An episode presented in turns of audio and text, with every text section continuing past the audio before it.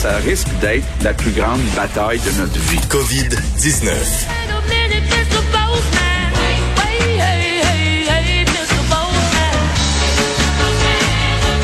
C'est le facteur Vincent Dessureau. Et Vincent, j'ai pensé à toi hier, bien sûr, quand j'ai vu les Snowbirds. As-tu pu les voir? Ben oui. Plus que moi, parce que je les ai en- entrevus là, rapidement, mais... Ben, Je demeure dans une haute tour, Oui. donc euh, je T'avais la belle bien, vue, toi. voyais- mais C'est assez impressionnant. Impressionnant quand même, hein? C'est le fun. C'est touchant. Je trouvais ça très émouvant. Oui, mais ça a un effet quand même. euh, moi, c'est sûr que j'ai un œil un peu vendu d'avance, mais pour avoir vu dans des spectacles aériens comme à Bagotville, euh, où tu as 50 000 personnes par jour, là, euh, tu vois l'effet que ça a sur des gens, des familles. C'est toujours, euh, toujours spectaculaire. Alors, c'est pour pour saluer les travailleurs de la santé. Travailleurs de la santé, d'ailleurs, ils ont survolé les- les hôpitaux. Oui, survoler les hôpitaux. Euh, D'ailleurs, ils sont à Ottawa aujourd'hui. S'il y en a qui nous écoutent dans le dans le en Ontario, ben sachez que c'est aujourd'hui. euh, Ça décolle vers 10h30 ce matin. volé Bon. déjà dans un Oui, Snowbird. toi. Snowbird 5, qui est Oui. la position centre-arrière, la position où tu as la plus belle vue parce que t'as toutes les les avions sont autour de toi. T'es complètement central.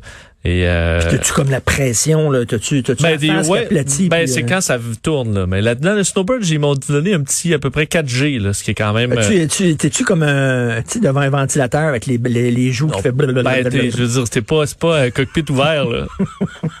tu comprends? Mais ce qui est intéressant, c'est qu'on donne quand même une formation sur le siège éjectable et tout ça. Moi qui est un enfant, euh, ça m'impressionne.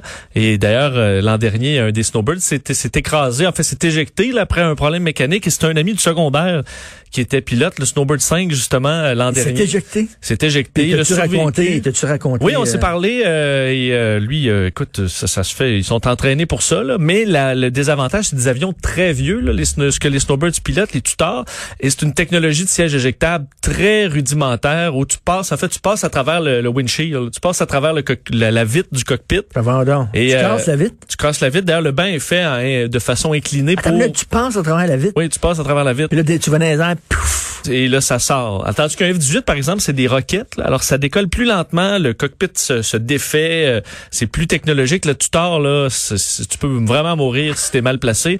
Et il a, il a survécu. Alors, c'est une bonne, euh, Aïe, une bonne nouvelle. Aïe, On leur souhaite un bon vol jusque dans l'Ouest canadien. Explosion du chômage au Canada et aux États-Unis. Oui, il y a des chiffres importants du chômage qui étaient dévoilés aujourd'hui, autant au Canada qu'aux États-Unis euh, dans les dernières heures. Pour le mois d'avril, la compilation des euh, des dommages à l'emploi pour le mois d'avril au Canada, euh, c'est assez spectaculaire, particulièrement au Québec, qui est la province la plus touchée. Euh, enfin, au Canada, le, le, le- taux de chômage a augmenté de plus de 5% est à 13% présentement et au Québec 17% pour le mois euh, le mois d'avril, le taux le plus élevé depuis 1976, année où on avait commencé à publier les données. Là. Donc euh, c'est du jamais vu pour le, le Québec. Le taux de chômage, en fait le nombre de chômeurs qui a monté de 100 101 au Québec. Hein? Alors euh, ça c'est pour le mois d'avril. 101 101% et au, euh, aux États-Unis, c'est à peu près similaire. On ajoute 20 millions et demi de chômeurs pour le mois d'avril. Euh, On le voyait là au fil des semaines augmenter, euh, ce qui amène un taux de chômage en avril à 14,7% C'est le pire taux de chômage depuis la Grande Dépression officiellement, où on était quand même beaucoup plus que ça. Là, on a atteint le pic de taux de chômage pendant la Grande Dépression aux États-Unis. C'est en 1933, 24,9 Alors là, on est à 15 euh, ça pourrait par contre encore augmenter, quoi qu'on dans la réouverture.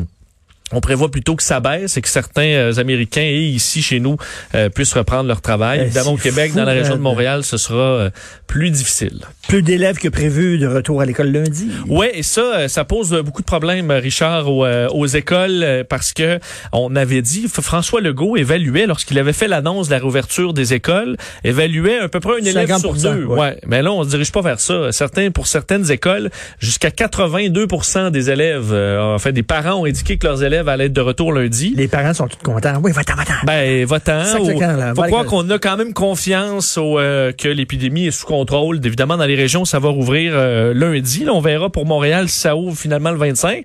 Mais on, visiblement, les parents sont en général assez confiants. La Fédération des commissions scolaires du Québec estime que 60 au minimum des élèves vont retourner sur les bancs d'école, mais à d'autres endroits, là, entre autres euh, à, dans la région de Québec, au Saguenay, c'est plutôt 7 à 8 élèves sur 10 qui vont euh, retourner à l'école. En région, là, ça, ça se passe bien, là. Ben c'est ça. C'est le, le- le problème, c'est Montréal. là. En région, ça se passe bien. J'aurais pas de problème à envoyer mes enfants être en région Ben euh, pré- présentement. Euh, c'est ce que visiblement le choix de beaucoup de parents. Entre autres, on voit la commission scolaire des navigateurs, c'est 71% des enfants qui sont de retour lundi. Évidemment, il y a des parents qui peuvent s'ajouter d'ici là.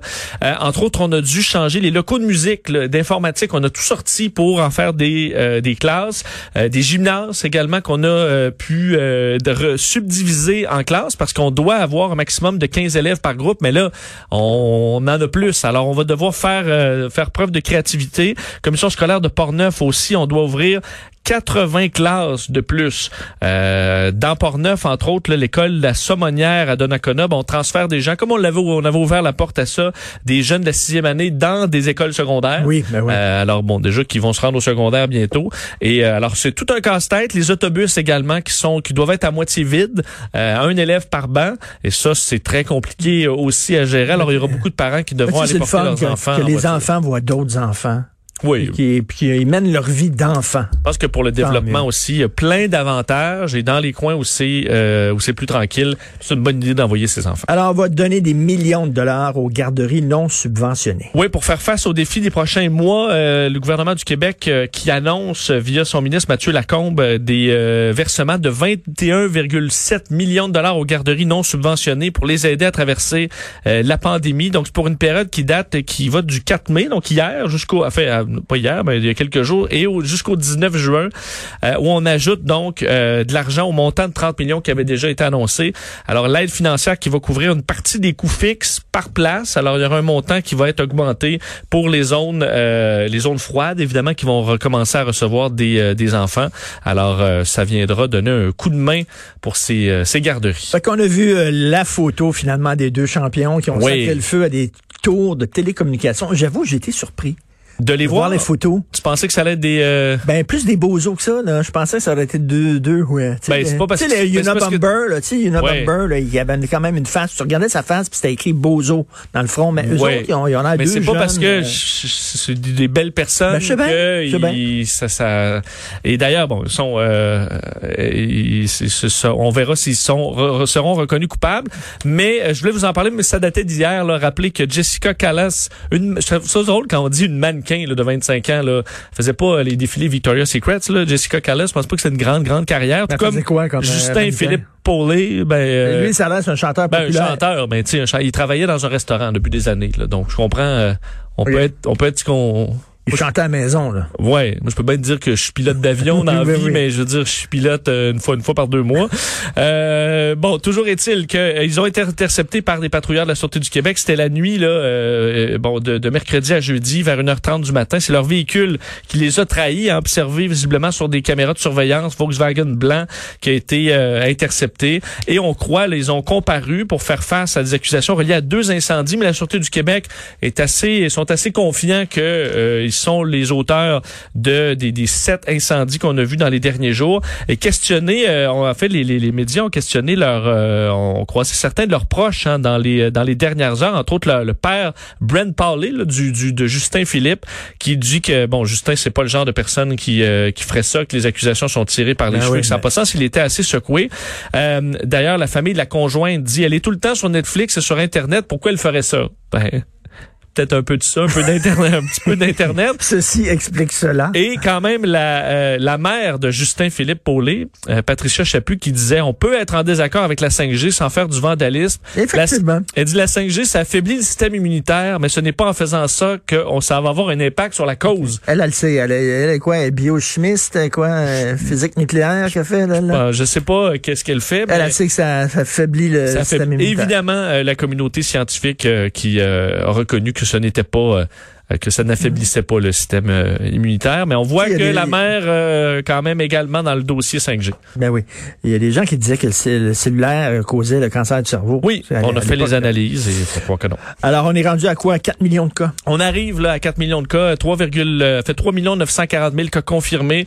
Alors on passera aujourd'hui le cap du million. Je regardais dans les derniers jours, en fait depuis les, les- les différents millions là, c'est assez stable dans le monde, mais ça baisse pas. On augmente en fait d'un million à tous les 12 jours depuis le 1er millions. C'est ça le rythme mondial présentement. 271 000 euh, décès euh, dans le monde. La Chine, entre autres, qui a soutenu aujourd'hui euh, une, euh, une évaluation de l'OMS sur la réponse mondiale, mais une fois que la pandémie sera sous contrôle, alors euh, que la Russie enregistre 10 000 nouveaux cas aussi, un des points chauds quand même dans le monde. Célébration de la fin de la Deuxième Guerre mondiale en Europe. Oui, et c'est une c'est des célébrations particulières hein, aujourd'hui, euh, 75 ans de la, la capitulation de l'Allemagne, donc la partie européenne de la Deuxième Guerre mondiale, restera le Japon, là, mais c'est une journée particulière pour l'Europe aujourd'hui qui soulignait ça, qui l'aurait souligné en grand, mais évidemment, les rassemblements étaient interdits, étant interdits. On dit, on dit qu'on est en guerre, là, tu sais. Mais ça, ça, ça, ces guerres-là, là, c'est qu'une fois que les Allemands signent, c'est fini. Oui. Tu dis, la guerre est finie à deux heures et quart. Boum, deux heures et quart, pouf, fini.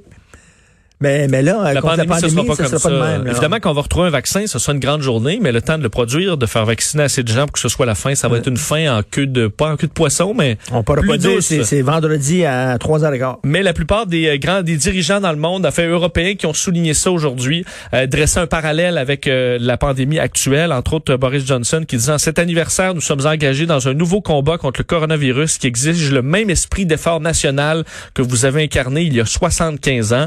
Et c'est davantage les équipes aériennes. On parlait des euh, des, des snowbirds euh, en Europe, entre autres les Red Arrows, l'équipe britannique, euh, l'équipe euh, donc en Russie également, qui font des spectacles dans les airs, étant donné que c'est à peu près tout ce qu'on peut se permettre euh, ces jours-ci. Et même l'Allemagne souligne pour une rare fois euh, Ah oui. en grand cette euh, journée. Alors eux qui évidemment avaient un certain malaise, étant donné que c'est une défaite, mais dans un contexte particulier. Euh, on a parlé même de gratitude aujourd'hui, disant que c'est quand même une journée Ben euh, oui. qui ne devrait pas être d'amertume pour la défaite, mais plutôt de gratitude comme la fin de ces euh, de cette terrible période. Euh, on dit d'ailleurs il, y il nous aura fallu trois générations pour que nous puissions le dire tout euh, de tout cœur que c'est une journée de libération. Alors euh, voilà ce qui comment ça s'est passé en Europe. parce qu'il y, a- il y a des soldats qui sont morts un peu dans les heures Ouais, ah suivant la, la La dernière, de dans la dernière journée là. Dans la dernière journée, t'imagines? Tu te fais tuer là, comme deux heures après la signature de l'armistice, mais t'avais pas reçu le mémo que la guerre était Oui, finie. parce qu'il y a des batailles qui ont quand même pour, qui se sont poursuivies pendant quelques heures. Hmm. Alors, la papaye. Oui, il y a une histoire quand même euh, rapidement, là, Richard. Euh, une papaye qui testait positive à la COVID-19. Tu me dis, est-ce que c'est une fake news? Euh, non, ça se passe en Tanzanie. Le président de la Tanzanie, euh, John Magufuli, qui lui est très sceptique par rapport au coronavirus et tout ça, au fait qu'il dit les, les chiffres sont surévalués, aurait fait un test. Dit, j'ai envoyé des échantillons de papaye plutôt que de tests réels d'humains. J'ai marqué un nom, Jocelyn, euh, 42 ans, mais c'est pas du, de la salive, c'est trempé dans une papaye. Et c'est revenu positif. Alors, son objectif était de démontrer que les, les, les- tests en Tanzanie, ça marche pas pantoute. Euh, alors, il dit qu'une papaye, une chèvre et une caille sont revenues positives de, euh, de la COVID-19. Alors là, euh, il a congédié le chef du de, de, de, de responsable des tests de laboratoire. Mais là, c'est-tu vrai, c'est-tu pas vrai? C'est juste parce qu'il veut En au. Tanzanie, ça. En Tanzanie. Des fois, on se demande pourquoi ça va mal en Afrique. M'excuse, là, mais tu Surtout qu'on on sais, il y a dénonce... des pays africains qui croyaient pas là, à- au, à- à- voyons, VIH. là. Oui, ben on, on, on dénonce l'opacité entre autres des données épidémiologiques en Tanzanie depuis longtemps, entre autres sur Ebola où ils ont été, alors que certains pays ont fait vraiment des efforts considérables contre Ebola, faut le dire en Afrique, mais euh, en Tanzanie c'était plus difficile d'avoir les données. Alors on verra sur l'échantillon de, de papaye si c'est euh, c'est une manœuvre ou pas. Et dimanche à 7h30, c'est euh, une chance qu'on ça, cette émission qui va être diffusée en simultané à TVA et à Télé-Québec et à Cube Radio, faut Oui. le dire. On va le diffuser à Cube Radio. On sait que c'est un grand événement. Ça vient en aide aux organismes Les Petits Frères, dont la mission est de briser l'isolement des personnes âgées, SOS Violence Conjugale aussi. On va ramasser des dons pour ces deux organismes-là. Il va y avoir plein de monde. Ça va de Céline Dion, Marc Labrèche, Pierre-Luc Funk, Guy. En tout cas, bref, là, il y a des dizaines de personnes là-dedans. Marc-Claude Barrette, blablabla. Et ça va être diffusé, euh, c'est ça, à Cube Radio dès 7h30. Oui, et, Et là, il y a quelqu'un qui vient de s'ajouter. Absolument, s'ajoute Gilles Vigneault, euh, quand même euh, pas le moindre, légende québécoise, poète de 91 ans, qui va livrer un message aux téléspectateurs et offrir une chanson en duo avec un artiste dont l'identité n'a pas été dévoilée. Ah. C'est du toi? Non. Non? Non? Tu Bon, sais qu'il y a ben, beaucoup les, les métaphores maritimes. Gilles Oui. Vigneault. Fait qu'il va dire, nous sommes dans un grand bateau. Un grand bateau! Oui. Nous Tu t'es- ramons tous dans la même direction. En tout cas, bref, c'est ça qu'il va dire. Nous avons le vent dans le dos. euh, euh, les, les, nous sommes dans les rapides, mais après ça, ça va être le lac La turbulence. comme un miroir et le soleil va se lever. Puis ça va être autour de ça. Oui, veux-tu parler d'un... Ça va être autour de faire ça. un tour de ponton? On a hâte. On a hâte au ponton de Tabarnouche. Alors, manquez pas ça euh, dimanche. On a hâte de sortir des rapides pour aller faire un tour en ponton, prendre une bière puis un barbecue en famille. C'est un petit canot, oui. Euh, merci beaucoup, Salut. Facteur Vincent Dessureau.